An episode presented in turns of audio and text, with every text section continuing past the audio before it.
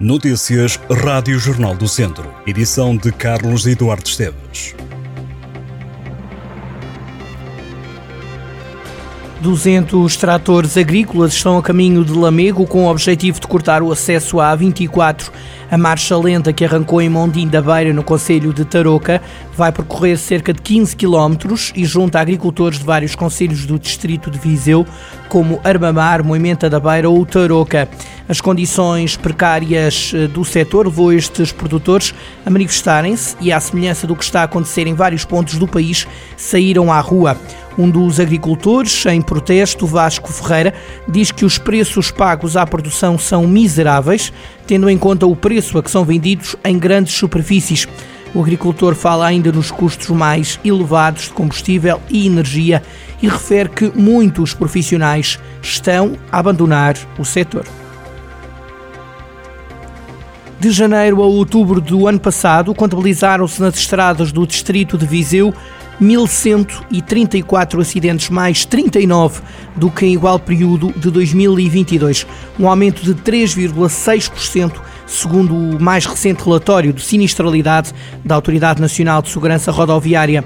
No que diz respeito a vítimas, no último ano registaram-se menos mortos, mas mais feridos graves. Em 2023 morreram nas estradas da região 13 pessoas, menos 7 do que em 2022, números que colocam o distrito de Viseu entre os que tiveram a maior redução a par de Lisboa, com menos 9 mortos. Diz o relatório que os 13 mortos nas estradas de Viseu aconteceram na maioria depois de colisões. Já os feridos graves passaram de 75 para 92, mais 17, o que representa um aumento de 22,7%. Ainda nas estradas, dois homens foram detidos em Viseu. Um jovem de 26 anos foi detido por conduzir sem carta. Um outro homem com 60 anos foi apanhado a guiar alcoolizado, superou o balão e acusou uma taxa de 1,67. A linha da Beira Alta vai ser eletrificada a partir da próxima segunda-feira no troço Pampilhosa-Mangualde e no subtroço Pampilhosa-Santa Combadão. A linha ferroviária vai ter tensão elétrica a 25 mil volts e, de acordo com uma nota da Infraestruturas de Portugal, a linha deverá ser considerada em tensão a partir do dia de arranque do processo de eletrificação. Quer isto dizer que a empresa gestora da rede ferroviária alerta para os perigos decorrentes dos fenómenos elétricos associados e que resultam da tensão elétrica utilizada, da existência de corrente elétrica nos carris e da indução eletromagnética e influência elétrica. A IP lembra que em qualquer contacto acidental, aproximação do equipamento aéreo, mesmo por intermédio de jato de água, pode acontecer uma eletrocução. Infraestruturas de Portugal refere que qualquer cabo caído deve ser considerado em tensão. As obras de modernização da linha da Beira Alta deverão ficar concluídas no final do primeiro semestre deste ano, com alguns atrasos no calendário.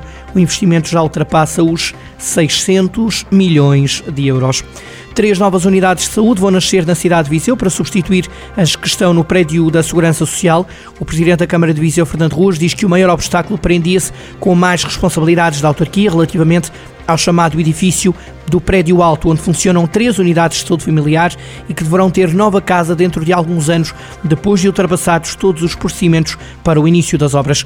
Ruas diz que a Saúde propôs à Câmara de Viseu que os serviços do Prédio Alto deixem a infraestrutura e isso passa pela construção de unidades de saúde familiar. O autarca viziense avança que a Câmara tem três ou quatro locais para construir de raiz os novos edifícios das unidades de saúde, mas preferiu, para já, não revelar os locais. Estão aprovadas as decisões finais dos projetos do Eixo Cultura em Viseu. O financiamento de 102 mil euros vai apoiar 20 projetos e vai haver apoio não financeiro até cerca de 25 mil euros. Dos 18 presidentes de Câmara que suspenderam o mandato à frente das autarquias para se candidatarem às legislativas de 10 de março, quatro são do distrito de Viseu. Em Sernancelho, Vozela e Armamar, os autarcas candidatos são da AD. Em Sinfães, o presidente da Câmara está numa lista do PS.